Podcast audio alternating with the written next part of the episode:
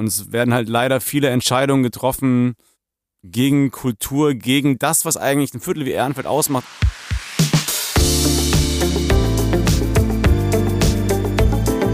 Talk mit K.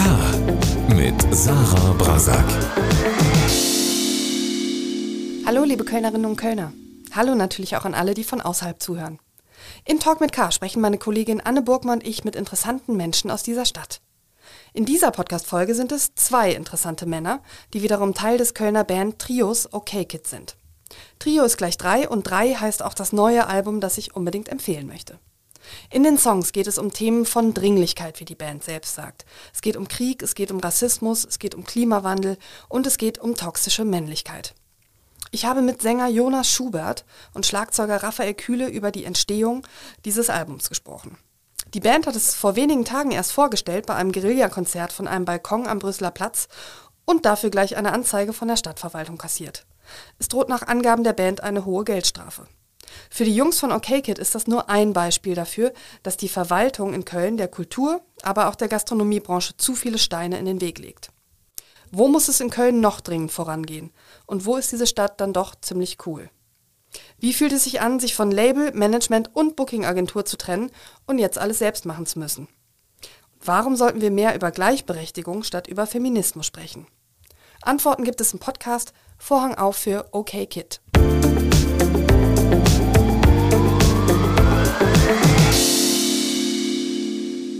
Hallo OK Kids, ich freue mich sehr, dass ihr Zeit für dieses Gespräch habt. Hallo. Hi. Ihr seid eigentlich zu dritt, aber der äh, Moritz, der fehlt jetzt äh, in diesem Gespräch und ähm, ich würde gerne allen in der Podcast-Familie, die euch noch nicht kennen, die Gelegenheit geben, das jetzt nachzuholen. Deswegen wäre es super, wenn ihr beiden euch einfach nacheinander vorstellt kurz. Hi, ich bin der Jonas und äh, Sänger und Rapper der Band OK Kid und Texter.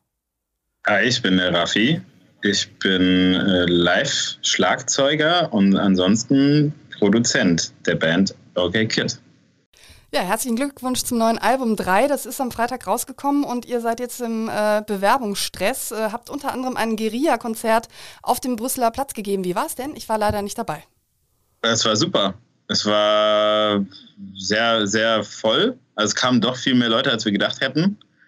Ähm, das Wetter war super, die Leute haben es sehr gefeiert und, und also uns hat es auf jeden Fall mega Spaß gemacht. War das euer erstes Konzert jetzt seit längerer Zeit?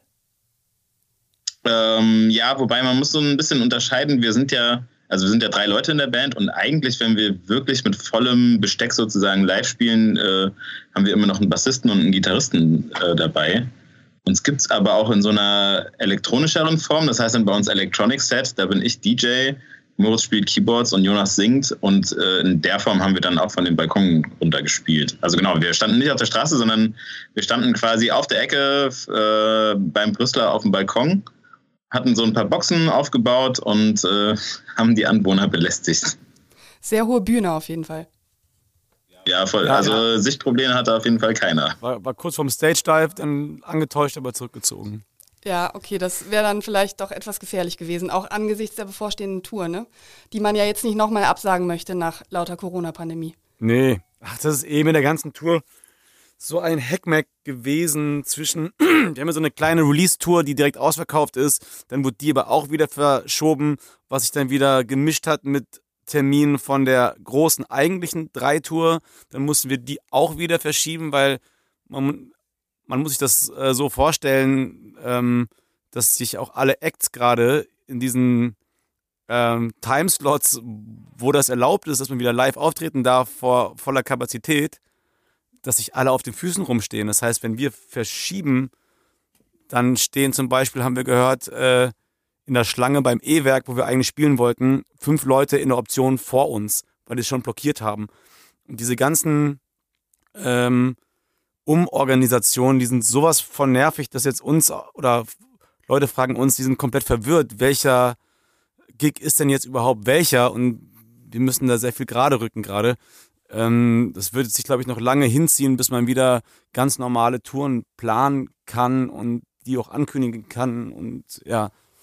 Ja, das Crazy. ist ein Phänomen, was ich mal als Long-Covid in der Kulturbranche bezeichnen würde. Dieser ganze Rattenschwanz, der da jetzt noch mindestens im nächsten Jahr äh, noch drankommt. Die Fragen dazu habe ich mir für später reserviert. Ich würde gern ganz aktuell einsteigen, weil ihr eine Band seid, die äh, eine Haltung zu vielen Dingen habt und, und sehr politisch ist. Äh, in NRW ist gerade gewählt worden. Wie lautet euer Kommentar zum Wahlausgang? Ja, zum Glück demokratisch. Aber die AfD hat auch zu wenig verloren, oder? Die hat, glaube ich, nur so 2% verloren, ist trotzdem noch im Landtag, habe ich gesehen. Sonst, ich finde es allein crazy, ich habe nur die Zahlen aus Ehrenfeld wieder gesehen gestern. So 52% plus äh, die Grünen. Bei den Grünen oder was? Ja. Ich glaube, bei den Grünen ist auch von der Gruppe von, glaube ich, den äh, 18- bis 34-Jährigen haben die auch die, den größten Anteil der Stimmen überhaupt. Und also, keine Ahnung, man kann ja von den großen Parteien halten, was man will. Ich finde es im langfristigen Sinne auf jeden Fall sehr erfreulich, wenn eine Partei wie die Grünen, die sich ja schon für oder maßgeblich für Umweltsachen einsetzt, wenn die einen großen Zuspruch findet. So. Also ich finde es gut. Ja, Köln wird definitiv immer grüner. Ich glaube, das ist, glaube ich, der dritte oder vierte Erfolg jetzt von denen hintereinander bei einer Wahl. Man sieht es in Köln ja auch, es entstehen viele neue Radwege zum Beispiel. Welche Entwicklungen freut euch noch und wo sagt ihr, darf gerne schneller gehen? Also ich finde, äh, wo du gerade Radwege gesagt hast, äh, das ist so krass überfällig.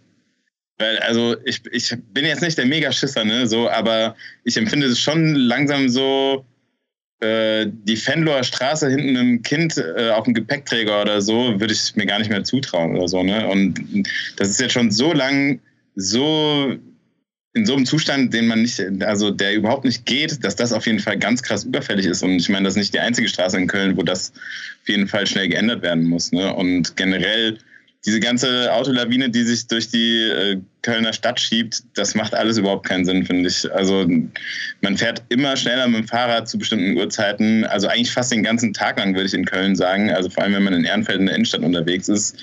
Da kann man schon mal lauter die Frage stellen, so brauchen wir nicht mehr äh, Zonen, wo überhaupt kein Autoverkehr mehr zugelassen wird. Also klar, gleichzeitig sehe ich das Problem mit, dann machen halt hier noch vier neue Revis auf in, äh, in 50 Meter Umkreis, dann hat man natürlich krassen Lieferverkehr und so, aber irgendwie, weiß nicht, das macht alles nicht so ganz viel Sinn mit den Autos in der Innenstadt. Hast du was zu ergänzen, Jonas? Jenseits von Radwegen und Autos? Ja, generell so kulturpolitisch, auch gerade Ehrenfeld, das ist ja echt, also schon noch ein bisschen traurig. In der Zeit, als wir hierher gezogen sind, äh, gab es den Sensorclub, gab es die Papierfabrik, gab es die Werkstatt. Dann gab es das Heinz Gaul, das Underground. Ähm, sind das jetzt fünf, ja, fünf äh, wunderbare Kultur-, Live- und Clubstätten, die einfach, ähm, ja, zu Grabe getragen wurden. Ähm, und es werden halt leider viele Entscheidungen getroffen ähm, gegen Kultur, gegen das, was eigentlich ein Viertel wie Ehrenfeld ausmacht, ist ja, die Leute sind ja alle hier, weil es das Angebot gibt. Das führt irgendwann dazu, dass einfach nur, klar, dass die Mieten höher werden, ist logisch, das ist Gentrifizierung. Da wurde, glaube ich, noch nirgendwo ein Rezept gefunden, ähm, was wirklich helfen würde. Aber irgendwann wird in Ehrenfeld mega langweilig werden. Wenn du hier die Auflagen anhörst von unseren Freunden in den gastronomischen Betrieben, ähm, es ist einfach unfassbar, welche Steine einigen Leuten in den Weg gelegt werden, äh, die Kultur schaffen wollen. Ne? Wir haben jetzt diesen äh, Gorilla-Gig gemacht. Das war Freitag 18 Uhr. Es ist nichts passiert. Wir haben selbst gesagt, wir würden jegliche Haftung, wenn es irgendwas passiert, stehen wir dafür gerade. Es ist aber nichts passiert. Leute hatten Spaß. Es war 18 Uhr am Freitag und wir kriegen jetzt eine fette Anzeige. Und das würde ich mir mal, auch wenn das dann so kommt, letztlich gerne von der Stadt Köln erklären lassen, warum viele Dinge, die eine Stadt lebenswert machen, einfach nicht erlaubt sind und nicht mehr stattfinden dürfen. Und ähm, wir sind jetzt hier quasi in diesem, wir haben es Kabelhaus genannt, äh, neben dem Buhmann, das ist ein altes Telekom-Gebäude. Ähm, und äh, das führt dann dazu, dass so Leute wie die Buhmänner dann ähm, so ein Ding quasi, ja, äh, kaufen, damit wieder Kultur stattfinden kann, was eigentlich Aufgabe der öffentlichen Hand ist. Und die haben gesagt, ey, wir, ähm, wir stellen das der CO Pop zum Beispiel oder auch Bands wie uns zur Verfügung, dass wir hier arbeiten können. Und das finde ich wunderbar, aber auch sehr bedenklich, dass eine Stadt vielleicht dieser, dieser Aufgabe nicht mehr nachkommt. Den Aspekt finde ich jetzt äh, interessant mit eurem Konzert. Also ihr habt das nicht angemeldet und jetzt gibt es Ärger, oder? Genau, also wir haben es nicht angemeldet, wir haben es gemacht, wir haben vom Balkon gespielt. Ähm, also von einer, also wir haben keinen Auftritt gehabt im, im, öffentlichen Raum, haben in den öffentlichen Raum reinbeschallt. Ähm, das ist ja komplett friedlich und cool abgelaufen. Es war zwar viel los, aber es war 18 Uhr. Ich glaube, äh, um ab 20 Uhr ist der Brüsseler Platz eh viel voller mit Menschen, die rumstehen. Und das war jetzt auch, also ich glaube nicht, dass sich da irgendeiner der AnwohnerInnen großartig beschwert hat. So, das sind so Prinzipien und ich äh, verstehe es nicht oder ich würde mir das gerne mal erklären lassen, was daran verboten ist, wenn alle Leute es gut fanden, nichts passiert ist. Ähm, woran liegt dann das Problem? Ich weiß es nicht. Ich glaube, der Brüsseler Platz ist sowieso ein ganz gutes Beispiel, wo die Probleme auch so ein bisschen wie unterm Brennglas deutlich werden, ne? zwischen äh, Kultur und öffentlichem Leben und öffentlichem Raum und einer zunehmenden Gentrifizierung, wo die Leute sagen, wir wollen unsere Ruhe haben, auch wenn wir vielleicht deswegen mal hergezogen sind, weil es da schön und wild und cool ist.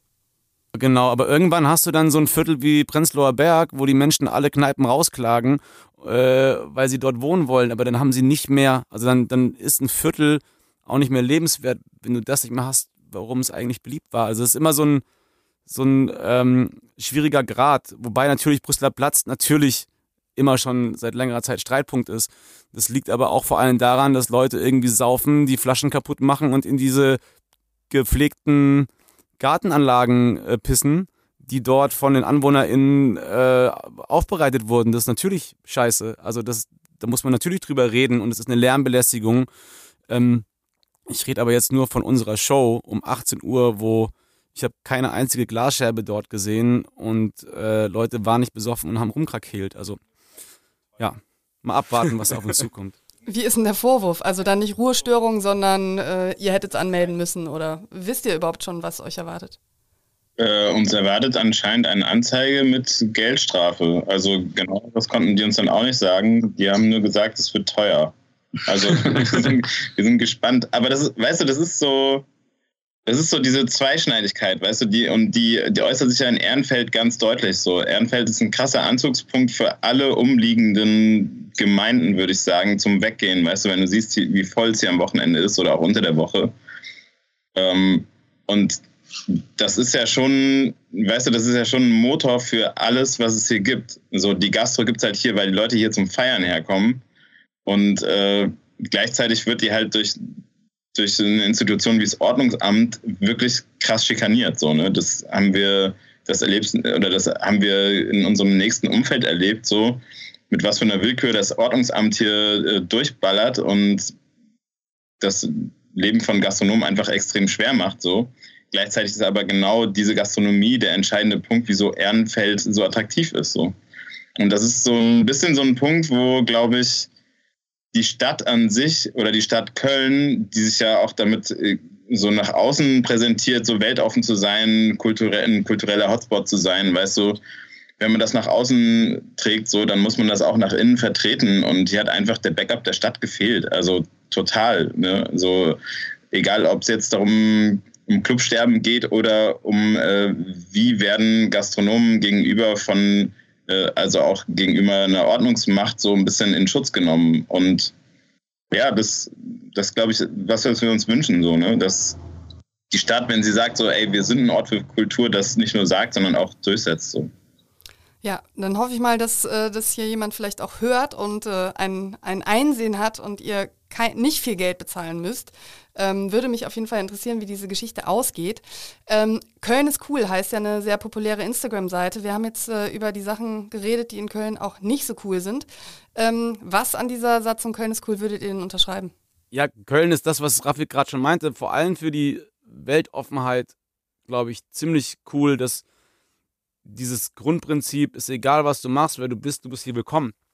Köln ist auch, finde ich, im Vergleich Akzeptanz von Menschen ziemlich cool. Ich habe in Düsseldorf studiert und ähm, also ich kann das ja nur so wahrnehmen, aber dort wurdest du angeguckt, du wurdest angeguckt, wie siehst du aus, äh, gerade beim Weggehen abends, was hast du an und ähm, danach wurdest du bewertet.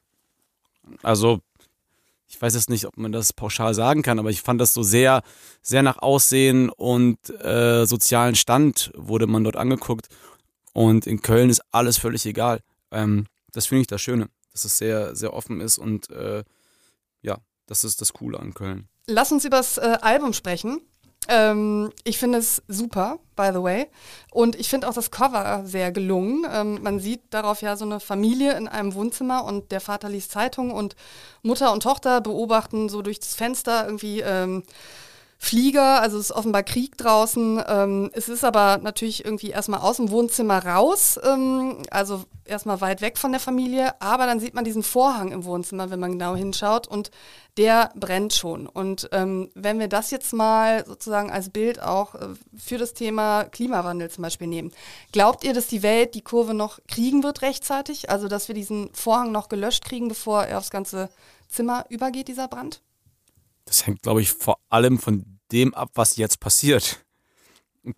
Ich glaube, wir können beide nicht in die Glaskugel gucken, aber es ist ja wissenschaftlich belegt, dass wenn sich nichts Gravierendes ändert und nicht sofort ganz harte Maßnahmen ergriffen werden, dass nicht nur der Vorhang brennt, sondern das ganze Haus und äh, ja, mit allen Menschen. So.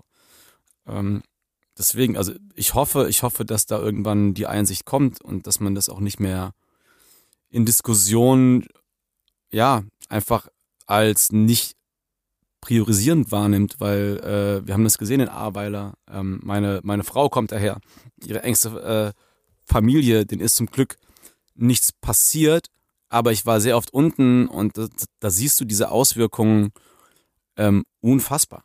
Also unfassbar nah und das gab es halt vorher nicht in dem Ausmaß. Ähm, und es wird wiederkommen und die Einschläge der Krise sind immer näher geworden. Jetzt sind sie genau hier. Und ähm, ich glaube, wir werden in den nächsten Jahren noch sehr, sehr viel mehr Naturkatastrophen aushalten müssen, auch in Deutschland, was ja immer so ein bisschen, ja, wir haben es halt nie so krass hier gemerkt. Das war ja nie so schlimm. Man hat Waldbrände gesehen in Kalifornien, in Australien, aber in Deutschland, ja, da hat man vielleicht nicht das Gefühl gehabt, dass es wirklich fünf nach zwölf ist. Und ich glaube, das müssen wir jetzt einsehen. Vom Cover zum Titel, also ähm, drei steht ja für einiges, vor allen Dingen auch für euch als Trio, als Trio auch, was sich ja von dem ganz großen Tross, den ihr vorher hattet, ähm, äh, ja getrennt hat. Also ihr habt die ersten Alben noch bei dem Musiklabel 4Music veröffentlicht, das von den Fantastischen Vier gegründet worden ist und bei dem ja auch große Namen wie Materia oder Mark Forster unter Vertrag sind. Das ist jetzt vorbei. Ähm, was ist da passiert? Also unser Vertrag ist ausgelaufen. Wir hatten äh, drei Alben quasi, haben das dritte gemacht und dann war es einfach so, dass wir die Entscheidung getroffen haben, so wir benötigen das nicht mehr. Das war jetzt weder ein großer Stress noch äh, ein großes Drama, sondern wir haben für uns die Entscheidung getroffen, so dass wir diese, diese Struktur nicht mehr brauchen. So. Aber es, äh, ihr habt ja eben schon anklingen lassen, was das für eine harte Arbeit jetzt auch ist. Natürlich durch die Pandemie verstärkt, das ganze Umbuchen, die ganze Zeit von Konzerten und so weiter. Ihr macht das jetzt mehr oder weniger alles allein, weil ihr habt euch nicht nur vom Label, sondern auch äh, von Management und Booking getrennt. Also ähm, uff, äh, worin besteht jetzt genau die meiste Arbeit und gibt es irgendwie auch Situationen, wo ihr sagt, okay, wären wir doch geblieben, dann wäre uns das alles auch äh, erspart gewesen das war am Anfang war das sehr viel Vorbereitung. Also als wir wirklich zu dritt waren, haben wir uns vor allem mit den Leuten getroffen, von denen wir glauben, mit denen wir gut arbeiten können. Ähm, das Grundprinzip ist eigentlich, dass man möglichst viel an der eigenen Musik, die man schafft, dass die uns auch gehört. So, das ist ja die ganze Musikindustrie ist ja darauf ange, angelegt, dass man, dass die Musikindustrie sehr viel Anteile sichern möchte an den Artists. So und wir sagen, nee, wir drehen es um, wir wollen möglichst viele Rechte bei uns behalten und das dann eher so aufbauen, dass wir Leute ähm, für ihre Arbeit für uns einfach bezahlen auf Rechnung. So, die dann für uns eine Dienstleistung erfüllen. Und das war dann in der Anfangszeit sehr viel Struktur und so Strategieplanung, mit, we mit welchen Leuten arbeitet man, wie kriegen wir das denn hin, den ganzen Aufwand. Ähm, und bei uns drei ist es dann so aufgeteilt, ähm, Moritz macht äh, Finanzen, ähm, und äh, das Merch. Raffi ist äh, alles, was live zu tun hat, im Live-Bereich, Proben und so zuständig und hat natürlich das Album produziert. Ähm, also jetzt vom inhaltlichen Songwriting her ist es ja eh nochmal was anderes und ich würde so sagen, mach so das Daily Management, was bei uns bei der Band äh, reinkommt und äh, kümmere mich um Social Media und äh, solche Dinge. Also schon klare Aufteilungen innerhalb von uns dreien, aber natürlich bei dem Album jetzt hat man dann natürlich Leute, die, die für einen auch arbeiten, sonst wäre es ja gar nicht möglich. Und was habt ihr unterschätzt so an der Arbeit? Ich, ich glaube, was man halt unterschätzt, ist, wie viel das im Endeffekt an einzelnen Sachen sind, ne? also in allen Bereichen. Also dann es, es, gibt halt unfassbar viel Kommunikation. Ne? Es trudeln die ganze Zeit Mails zu kleinen Sachen ein, die man dann beantworten muss. Und äh, das halt in jedem Bereich hundertfach sozusagen. Ne? Also, und, und das unterschätzt man, glaube ich, oft. Also, weil dann denkt man so, ja, das hat sich schnell gegessen, dann hängt aber an einer bestimmten Fragestellung hängt einfach eine Kette von 40 Mails. Und jede Mail zu schreiben oder jedes Telefonat zu führen, dauert einfach Zeit. Und wenn man nicht so viel Zeit hat, dann, äh, ja, dann merkt man es schon auf jeden Fall. Also vielleicht als Beispiel kann man ja mal so einen Song nehmen. Es kommt eine Single raus. Dann denkt man sich jetzt als, als, sag ich mal, Konsumentin, denkt man sich dann, okay, jetzt ist der Song auf Spotify, jetzt läuft's ja. Und vorher hast du dann halt, also wann wird der Song ausgeliefert? Was für, äh, wer ist dran beteiligt an der GEMA? Ähm, ist es angemeldet? Die Label-Copy nochmal. Es gibt ja einmal das, äh, also quasi das äh, Masterrecht an der Aufnahme und das Urheberrecht. Ist das alles äh, so angelegt? Haben wir denn ein Cover für die Single? Wann wird die ausgeliefert? Wer pitcht denn eigentlich in den Playlisten den Song?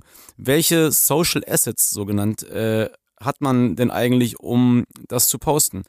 Ähm, und dann gibt es noch so viele andere Dinge, die nur damit zu tun haben, dass einfach nur ein Song auf Spotify oder so ist, den man hören kann. Und ich meine, ihr seid ja angetreten, vor allen Dingen, um Musik zu machen. Ähm, ist, das, ist das nicht was, wo ihr zwischendurch sagt, so, uff? Mm, das, das ist also ja voll, da muss man auch echt aufpassen, ne, dass man sich diese, diese Zeiträume zum Musik machen auch wirklich frei hält. Das war auch fürs Album total wichtig.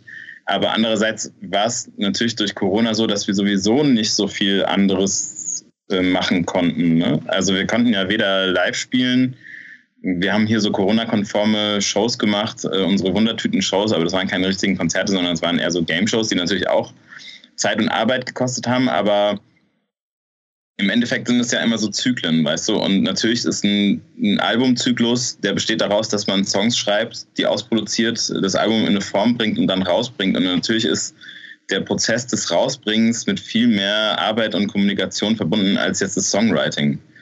Und äh, aber das war auf jeden Fall bei uns so, dass wir uns schon Zeiträume, äh, Zeiträume ausgesucht haben oder aussuchen mussten sogar auch, damit es funktioniert, wo wir zusammen zum Beispiel weggefahren sind. Ne?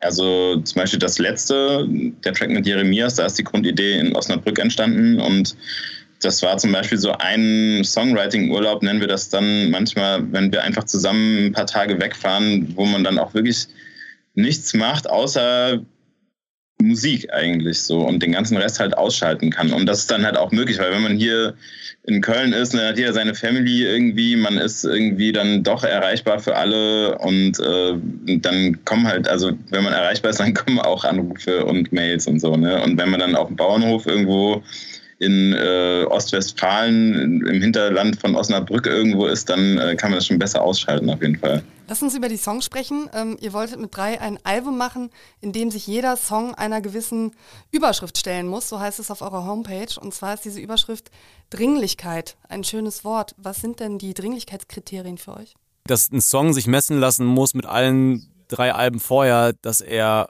geschrieben wird und auf einem neuen Album erscheint, dass wir sagen, ey, der hat für uns generell so eine Relevanz, dass wir ihn als würdig empfinden, ihn zu schreiben überhaupt schon in der Entstehung des Songs.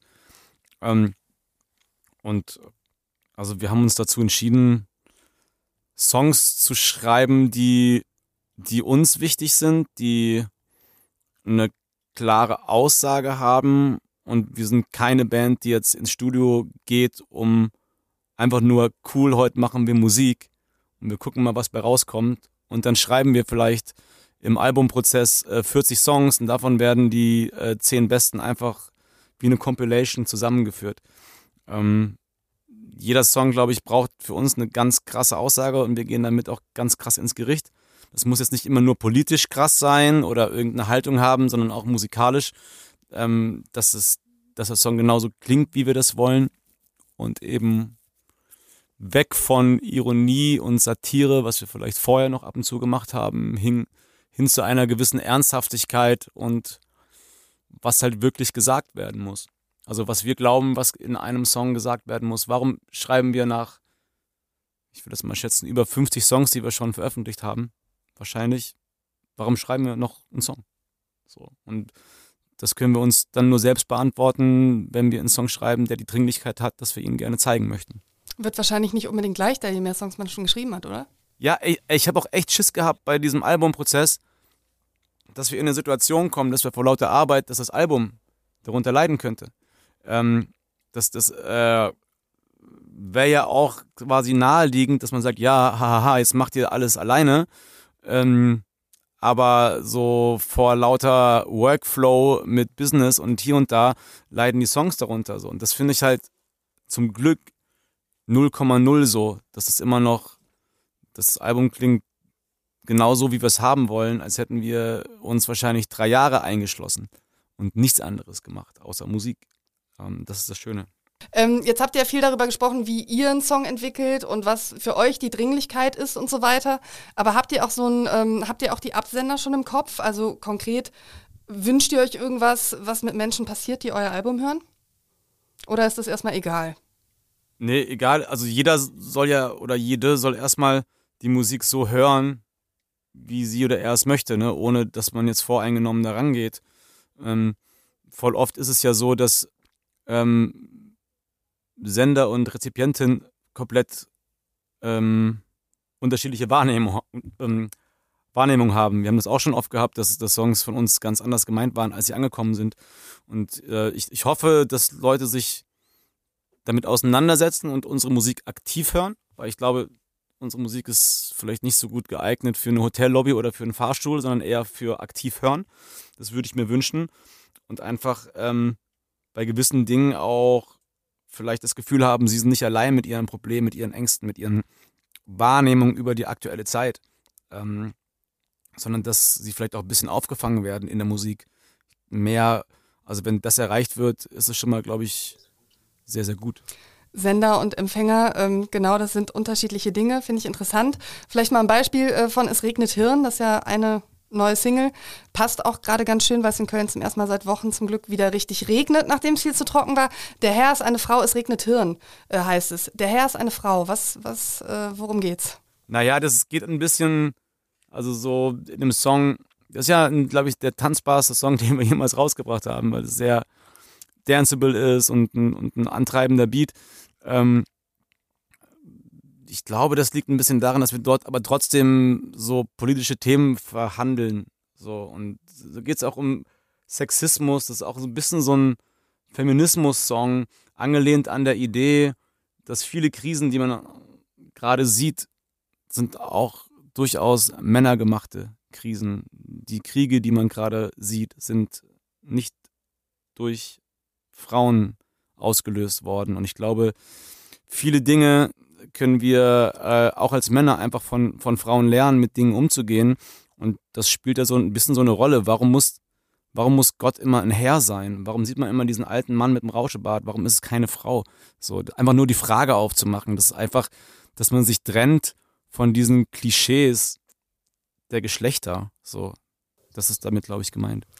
Also wenn Frauen über Feminismus sprechen, ähm, zum Beispiel, dann kann man meiner Erfahrung nach viele Männer zumindest innerlich richtig aufstöhnen hören, so nach dem Motto, es nervt, was wollt ihr denn, ihr habt doch schon alles oder und so weiter und so fort. Äh, würdet ihr das teilen? Erlebt ihr das auch so? Also ich, ich habe ich hab in letzter Zeit so ein bisschen das Problem, weißt du, dass äh, es gibt ja immer so dieses alte weiße Männer-Ding. Es wird viel über alte weiße Männer geredet, aber ich muss ehrlich sagen, in meinem täglichen Leben habe ich einfach nie mit alten weißen Männern zu tun.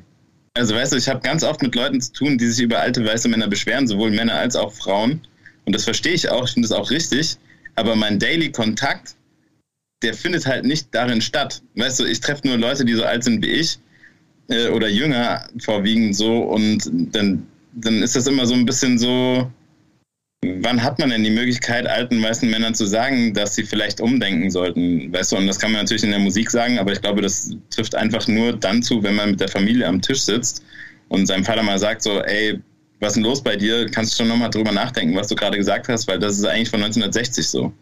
Und wenn das jeder macht, dann finde ich das schon mal einen guten Schritt.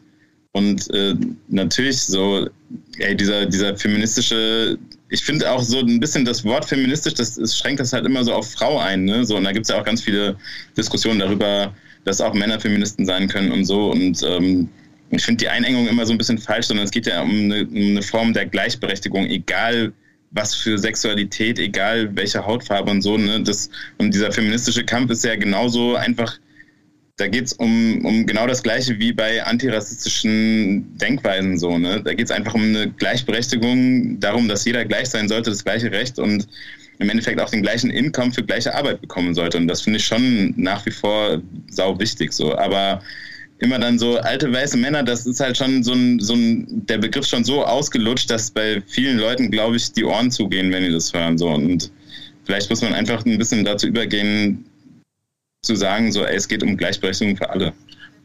Ja, aber das ist ja, ist ja schon ein Fakt, ne? Schaut man sich die, die großen Wirtschaftsunternehmen an, ähm, oder die Wirtschaftskonferenz in München, dieses eine Bild, was von ja schon ein paar Monaten, glaube ich, rumging, das sind halt einfach nur wirklich äh, privilegierte weiße alte Männer drin. Aber das, ich bin da auch bei Raffi, der Begriff, das ist gar nicht das, das Wichtige. Es geht jetzt für uns als, als jüngere Generation ist es die Aufgabe, das zu verändern, Strukturen aufzubrechen, zu sagen, ja, wir wollen einen gesellschaftlichen Wandel haben.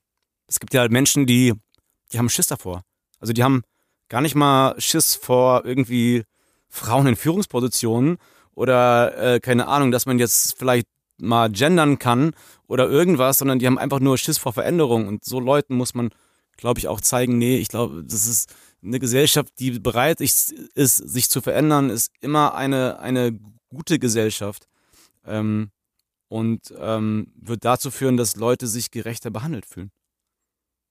Was mir sehr gefällt an euren Texten ist, dass ihr nicht nur austeilt, sondern euch ja auch durchaus selbstkritisch als, als Teil des äh, großen Problems definiert. Ähm, da gibt es viele Zeilen in dem Album. Ich wäre gern Lichtgestalt, aber ich habe keinen Schimmer. Zum Beispiel heißt es in äh, Es regnet Hirn, wo ja ordentlich ausgeteilt wird. Wo ähm, seht ihr euch selbstkritisch oder bekämt den Arsch gern höher, aber scheitert auch nicht selbst? Ich glaube, bei, bei allen Krisen, die wir auf dem Album thematisieren, also das, was wir wahrgenommen, ist halt die, die Corona-Krise. Das, das, ist ein, das Album ist ein Kind der Corona-Zeit, aber auch genauso wie äh, Klimakatastrophe, Ukraine-Krieg, ähm, viele Dinge ähm, sind wir ja auch, also nicht nur Teil von, sondern vielleicht auch Auslöser. Also ich sage ja auch in dem einen Song, wer hat sich schon mal gefragt, ob er ähm, mehr Problem oder Teil der Lösung war. Und ähm, ich finde es ganz wichtig, sich immer selbst zu hinterfragen. Also wir wollen auch auf gar keinen Fall als Paradebeispiel für politisch korrekte junge Männer stehen, sondern wir machen sehr, sehr viele Dinge, die vielleicht auch noch besser sein könnten. So. Ähm, und dann ist es auch gerade, finde ich, wenn man davon ausgeht oder, die, oder so jetzt sich die Frage stellt, in welcher Gesellschaft wollen wir leben, dass man sich sich und seine eigene Bubble noch härter ins Gericht nimmt als vielleicht andere Bubbles, weil wir es vielleicht durch unsere Bildung, durch das, was wir erfahren haben, eigentlich auch besser wissen müssen und wir müssen eigentlich, eigentlich auch eine Vorbildsrolle einnehmen in, in vielen Dingen. Und ähm, das finde ich auch wichtig. Also das soll auf keinen Fall ähm, oberlehrerhaft rüberkommen, das Album. Ist es auch nicht, weil wir selbst genauso verantwortlich sind für die Scheiße, die passiert. Aber dann reicht es in der Bubble, in der man ist, eben nicht nur auf eine Demo zu gehen. Mal als Beispiel. Also ist es gut, auf eine Demo zu gehen. Und es ist wichtig, so sein, sein Recht äh, auf die Straße zu bringen. Aber es bringt nichts, also es bringt vor allem nichts, wenn du irgendwelche Sachen postest die ganze Zeit, ähm, aufgrund von sozialer Erwünschtheit, um Schulterklopfen aus den eigenen Reihen zu kriegen, du dich aber auch nicht so verhältst. Oder noch viel schlimmer, andere Leute zu judgen, weil sie jetzt vielleicht eine Capri-Sonne äh, aus, aus dem Plastikding da trinken und du selbst, äh, keine Ahnung, mit Schuhen aus Bangladesch rumläufst. Also immer zu gucken, gerade im Umgang mit anderen Menschen, ich judge eine andere Person. Das kann ich aber nur machen, wenn ich ein Paradebeispiel bin für ähm, das Gegenteil.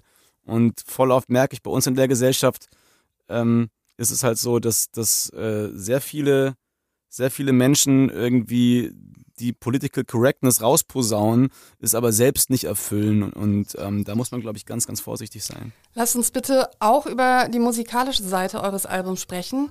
Ähm, was habt ihr Neues ausprobiert, neben dem Versuch, die Ehre des Saxophons mit einem Saxophon-Solo in Kein Mensch zu retten? ja, das war auf jeden Fall äh, eine große Aufgabe. Nee, das hat uns äh, selber sehr glücklich gemacht. Das war ja der Raoul von Querbeat, der da ein unfassbares Solo abgeliefert hat. Ähm, herzerwärmend. Ähm, ich glaube, wir haben in erster Linie anders gemacht, dass wir keinen Produzenten mehr dabei hatten. Und ähm, ich habe das ja produziert und das, das hat, glaube ich, dazu äh, das hat, hat irgendwie dazu geführt, dass es so ein bisschen direkter in dem Prozess wurde. Weißt du, du hast nicht mehr diese zum Teil hatten wir ey, wirklich mit unseren alten Produzenten, das war alles super cool, aber man hat halt wirklich ellenlange Diskussionen um Sounds geführt, so, ne? Und die sind halt jetzt einfach weggefallen. Weil Moritz und ich, keine Ahnung, wir denken, glaube ich, ziemlich ähnlich über Sounds, wir finden ähnliche Sachen gut und äh, dann fiel, glaube ich, ein Großteil der Zeit, die man vorher mit Diskutieren verbracht hat, ob ein Sound gut ist, fiel jetzt dann eher so dem eigentlichen Sound machen zu. Und das hat dem Album, glaube ich, gut getan, weißt du? Weil wenn du viel diskutierst, dann ist der Outcome immer kleiner, als wenn du es einfach erstmal machst und dann ausarbeitest. So. Und ich glaube, das ist was, das hört man dem Album auf jeden Fall an. Und ich, also und ich, ich kann sagen, in der Produktion, es gab jetzt keine Scheuklappen. Ne? Wir haben jetzt nicht gesagt, so das Album darf so oder so sein oder muss so und darf nicht so sein, sondern das ist sehr hat es, glaube ich, in der Produktion sehr nativ angefühlt. Also weißt du, so, wir haben, glaube ich, wenig darüber nachgedacht. Also natürlich darüber nachgedacht, aber wenig Verbote und viel einfach machen. Ja, auch wenn es ähm, nervig ist, aber ich muss den letzten Teil unseres Gesprächs irgendwie dem Thema Pandemie nochmal widmen, die ja auch noch nicht vorbei ist, wie wir am Anfang ja schon äh, direkt besprochen haben. Ähm, ihr habt natürlich Songs aufgenommen und äh, hatte Zeit, ein tolles Album zu machen. Das ist natürlich super schön, aber ähm, steht ja auch auf eurer Homepage, ihr wolltet erst wieder Konzerte spielen, wenn Konzerte auch wieder richtige Konzerte sein dürfen, also Körpernähe, Stage-Diven, wenn auch nicht vom Balkon und Moshpits. Ähm, das ist ja schon für Musiker dann auch ein Stück weit irgendwie ein äh, ja, Berufsverbot, äh, kann man das nennen, muss man nicht. Aber ähm, wie ist es euch ergangen in der Krise ohne Konzerte? Ihr habt gesagt, ihr habt digital ein paar Sachen gemacht. Wir wissen alle, das ist äh, sozusagen ein, ein lauwarmer Ersatz, aber nichts Richtiges. Erzählt. Also ich würde mal sagen, wir haben die Krise relativ sinnvoll genutzt für uns. Deshalb kamen sie uns auch, glaube ich, ein bisschen einfacher vor als vielleicht anderen Leuten. Ne? Also natürlich, unser Umfeld hat extrem gelitten. Also gerade auch die Leute, die für uns live arbeiten. Weißt du, so jemand, der bei uns auf der Bühne Gitarre spielt, der hat vielleicht keine ganz eigene Band und äh, kann dann sagen, gut, dann mache ich jetzt zwei Jahre Songwriting für meine Band, sondern Leute in, dem, in diesem ganzen Live-Betrieb sind ja davon abhängig, dass die Auftritte stattfinden, um Geld zu verdienen. So. Und natürlich sind wir das auch. Und glücklicherweise konnten wir uns irgendwie über Wasser halten, wobei unser Erspartes natürlich auch hart gestrumpft, geschrumpft ist. So, ne? Und dadurch, dass wir halt diesen Albumprozess dann angefangen haben und sich das wirklich auch so durch die Pandemie durchgezogen hat, hatten wir, glaube ich, nie das Gefühl, dass wir so äh, quasi untätig rumsitzen müssen und einen krassen Depri schieben, sondern wir haben schon immer irgendwie was gemacht. Dann haben wir diese Wundertütenkonzerte gemacht und so, aber das war natürlich alles irgendwie, ja, war Beschäftigungstherapie auch so ein bisschen, ne? Also man, wir hätten auch gerne live gespielt auf jeden Fall. Das wäre natürlich viel schöner gewesen, gerade weil wir eine Band sind. Wir haben uns unser Publikum, was wir haben oder mal hatten oder vielleicht auch wieder haben werden, aber das, das ist ein Live-Publikum. Weißt du, Leute haben uns auf, auf Festivals gesehen, die haben gesagt, so, das ist eine geile Liveband, da höre ich mir mal die Platte an und nicht andersrum. Und deshalb ist es natürlich für uns ein krasser also eigentlich hat uns das natürlich total ins Mark getroffen, weil wir eine Liveband sind und wir sind auch eigentlich darauf angewiesen, Festivals zu spielen, zu touren, so wie das jede Band ist. Und äh, wir haben uns das, glaube ich, so ein bisschen schön gearbeitet einfach. Man sieht es ja auf eurer Homepage, ähm, wenn man auf die Konzertliste guckt. Also ihr habt jetzt natürlich im, im Mai und Juni ein paar Konzerte, wo ihr das Album vorstellt. Und dann sieht man erst wieder ganz viel im Oktober, wo steht verschoben von Mai auf Oktober und so weiter. Du hast es, du hast es vorhin schon mal erzählt.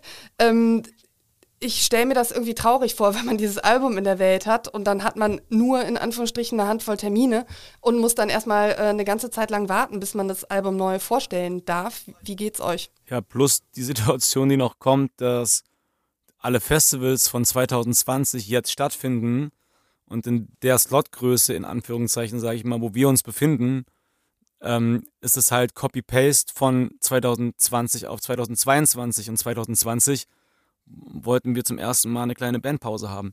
Also sprich, äh, wir spielen auch sehr, sehr wenig Festivals mit dem neuen Album. Ähm, das ist natürlich auch noch, ja, schade, aber es wird kommen. Also wir, wir werden, werden spielen und das Album wird auch noch, glaube ich, gebührend auf Bühnen gefeiert werden. Ähm, gehe jetzt auch davon aus, äh, Knock on Wood dreimal, dass im Oktober nicht irgendein anderer Scheiß um die Ecke kommt und wir wieder irgendwie Schwierigkeiten haben. Aber erstmal sind wir froh, dass wir überhaupt wieder Konzerte spielen. Und äh, im Mai würde ich sagen, da kommt jetzt nichts mehr dazwischen. Also zumindest diese kleine Tour in kleinen Clubs, die können wir jetzt machen. Ja, Kleiner 3 heißt diese Tour. Ähm, leider nur ein kleines Konzert in Köln, im Buhmann. Ähm, das wird ja aus allen Nähten krachen und wahrscheinlich danach nicht mehr stehen, oder? Ja, das ist ja, genau, wir haben ja gesagt, wir wollen, also deswegen haben wir es Kleiner 3 Tour genannt äh, ein Herz, haha, ähm, dass wir wieder in die kleinen Clubs wollen zuerst. Also das ist für uns auch ein bisschen so äh, wieder so auf Tuchfühlung gehen mit Leuten und ja, im Buhmann passen 200 Leute rein, 220 oder so. Und das ist ja dann auch schon lange, lange ausverkauft und das ist halt voll schön, dann so die, die treuesten Leute wiederzusehen und dort äh, eine Show zu spielen. Und bei den anderen Städten ist es ja auch, das sind recht kleine Clubs zwischen 200 und 500 oder so und sich da warm zu spielen, ähm, ist schon cool. Du hast es vorhin schon angesprochen, also wenn man versucht zu verschieben, dann äh, steht man als Nummer 5 in der Schlange ähm, bei irgendwelchen Konzertsälen, weil alles so picke, packe voll und ausgebucht wird, weil alles nachgeholt wird und so weiter. Ähm, ich habe vorhin schon gesagt, für mich ist das so ein, so ein Long-Covid. Äh, Ding im Kulturbetrieb. Also will damit sagen, es findet ja auch so viel statt, dass man sich ja fragt, wer das dann auch alles hören und gucken soll, weil es gibt ja nicht mehr äh, vielleicht musikbegeisterte Menschen und sogar die sind ja teilweise auch noch zurückhaltend. Ähm, macht euch das Sorge? Oder die haben halt schon äh, noch fünf Tickets am Kühlschrank hängen aus den Jahren 2020 bis 2022. Das kann auch sein, ne? Das ist echt, hast ja auch nicht jeden Abend Zeit, die eine Live-Show anzugucken. Ja, und ich, also ich glaube, ne, was du vorhin meintest, so das ist dieser Rattenschwanz, aber das Problem ist, es gibt nicht, nicht nur den einen Rattenschwanz, sondern es gibt ungefähr 100. Weil wenn du dir einfach anguckst, wie das Live-Gewerbe sozusagen auch im Festival-Kontext funktioniert, dann brauchst du ja Leute, die erstmal Bock haben, Festival zu machen, weißt du? Und die müssen ja dafür honoriert werden. Das heißt, das Festival muss auch Geld abwerfen. Dann brauchst du Leute, ähm, Lichttechniker, Tontechniker, äh, Live-Gitarristen, Live-Instrumentalisten in jeglicher Form. Du brauchst Roadies, du brauchst Backliner, du brauchst so viel Personal, die jetzt über die Krise äh, ganz viel, also ganz viele Leute gesagt haben so, ey, das ernährt mich nicht mehr, ich sattel um. Das heißt, wenn du jetzt auf Tour gehen willst, haben sich die Preise von solchen Leuten extrem stark erhöht. Äh, ganz viele Festivals haben dicht gemacht, weil natürlich das nicht über zwei Jahre funktioniert, dass du kein Geld ausschüttest so und für umsonst arbeitest. Dann äh, gibt es gleichzeitig viel weniger Spielstätten. Die sind aber umso mehr gebucht, weil lauter Konzerte verschoben wurden. Äh, gleichzeitig kaufen Leut, äh, Leute keine Tickets mehr, weil sie pandemiebedingt dieses Gefühl haben, ey, ich habe entweder noch fünf Tickets oder ja, ich will jetzt nicht das, äh, das Geld ausgeben, weil ich habe in meinem Job pandemiebedingt auch wenig Geld verdient. Deshalb kann ich mir entweder kein Ticket leisten oder ich kaufe mir das erst, wenn das Konzert wirklich safe auch stattfindet. So, ne? Gleichzeitig hast du dadurch, dass die ganzen Bands äh, nicht live spielen konnten, sind natürlich alle ins Studio gegangen. Das heißt, es gibt eine riesige Release-Flut, jeder will spielen. Also es sind so tausend Entwicklungen, die alle gleichzeitig stattfinden, die halt echt dazu führen, dass es, glaube ich, jetzt eher schwieriger wird. Also zumindest eine Zeit lang so, bis sich das wieder eingepegelt hat. Wie ist das konkret mit eurer Crew? Sind die alle wieder an Bord oder habt ihr da auch Ausfälle? Äh, es gibt ein bisschen Veränderungen, aber eigentlich sind das glücklicherweise äh, die gleichen Leute, mit denen wir immer auf Tour sind. So. Und das liegt aber auch so ein bisschen daran, dass die das natürlich auch für uns irgendwie möglich machen, glücklicherweise, weil das ist immer so ein ganz nettes Klassenfahrt-Feeling, wenn wir auf Tour sind und äh, das ist natürlich für, für unsere ganzen Technikjungs auch viel cooler, mit uns auf Tour zu sein, als für äh, Bank XY Beleuchtung äh, beim Jahrestag zu machen. So. Äh, der Drops für den 29. Mai ist ja gelutscht. Also wer jetzt keine Karte hat äh, für euch im Wumann und so, äh, ja, kann sich höchstens vor den Sound stellen. Ähm, am 17. Oktober spielt ihr aber im Karlswerk Victoria. Gibt es dafür noch Karten? Mhm. Ja, dafür gibt es Karten. Okay, das heißt, da äh, ist der Werbeblock jetzt äh, aktiv an dieser Stelle. Äh, kann man euch vorher irgendwo noch in Köln sehen? Gibt es irgendwas? Oktober ist schon noch ein bisschen lang hin. Nee, vor, also wir hängen halt rum zwischen Bahnhof Ehrenfeld. Hier kann man uns sehen, kann man uns abkornern, am Food Court einen geilen Taco essen. Oder man fährt einfach ähm, so zum Stadt ohne Meer Festival. Da kann man uns äh, auch sehen am 11. Juni. Aber ist auch leider schon ausverkauft. Ist auch schon ausverkauft, aber vielleicht gibt es da noch ein paar Leute, die auf der Straße stehen und irgendwie Tickets verkaufen oder so, weil andere abgesprungen sind. Oder man stellt sich auch neben den Zaun. Okay, ich gehe davon aus, wenn es äh, noch weitere Konzerte geben sollte, findet man die auf eurer Homepage. Die werde ich auch gleich nochmal nennen. Ähm, vielen, vielen Dank für das Gespräch. Viel Glück und viel Spaß mit dieser neuen, sehr schönen Platte und viel Spaß beim Touren, beim kleiner Drei-Touren und beim Drei-Touren. Und ich hoffe, wir hören uns irgendwann mal wieder. Dankeschön. Danke dir. Tschüss.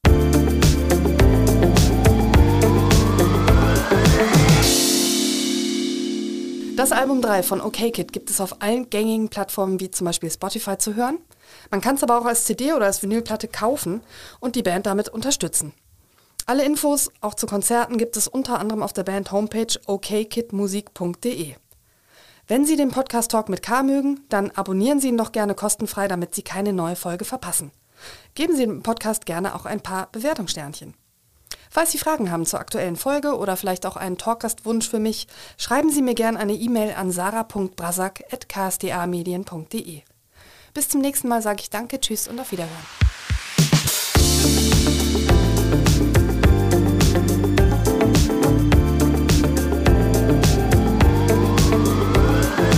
Talk mit K.